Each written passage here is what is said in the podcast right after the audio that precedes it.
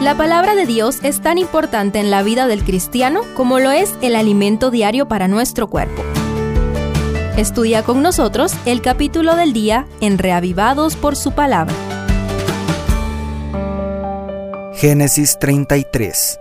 Llegó el momento más esperado, el momento más temido, el reencuentro con Esaú. Cada detalle del relato es precioso, pero concentrémonos en tres hechos impactantes sobre el nuevo carácter de Jacob. Primero, valentía. Al ver que se acercaba Esaú, Jacob ordenó a su familia de acuerdo con la importancia que tenían para él.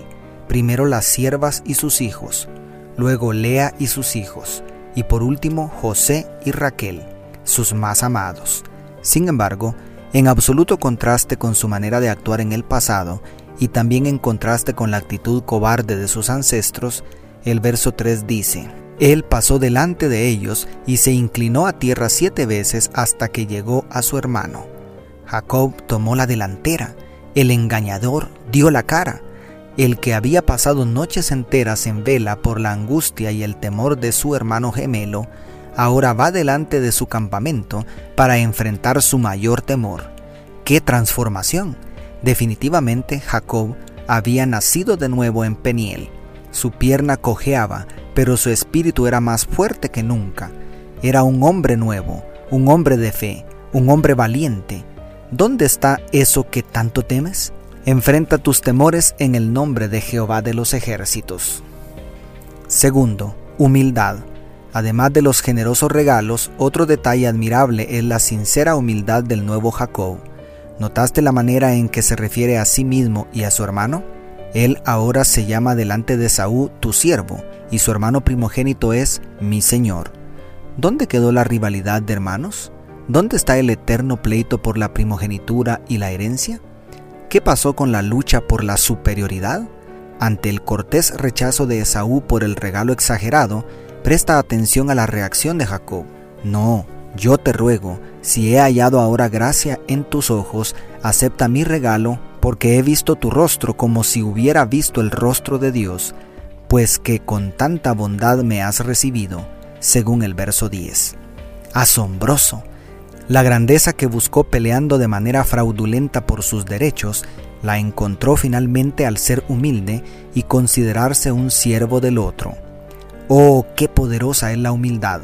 La mayor victoria no es que se arrodillen ante mí, es caer de rodillas ante Dios para que caiga toda escoria del orgullo que me impide servir con amor.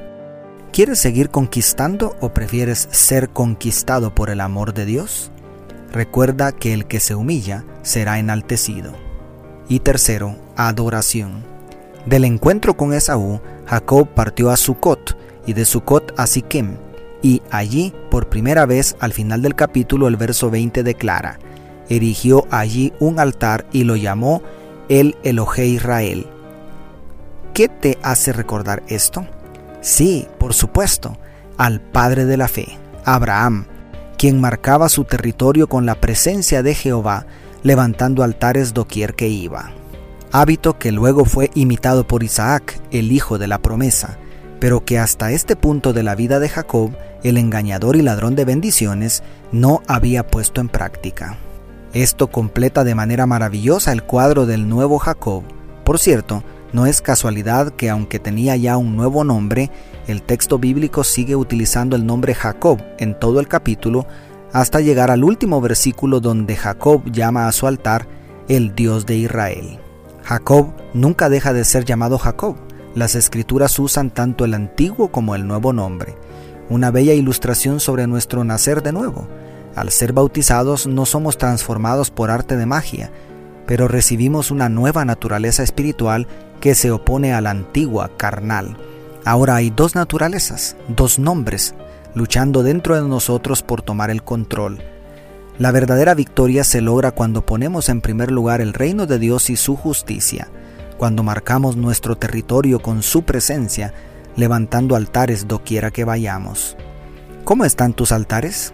¿Estás haciendo culto familiar? ¿Estás orando, estudiando tu Biblia y testificando de Jesús? Restaura tus altares y serás más que vencedor. Dios te bendiga, tu pastor y amigo, Selvin Sosa.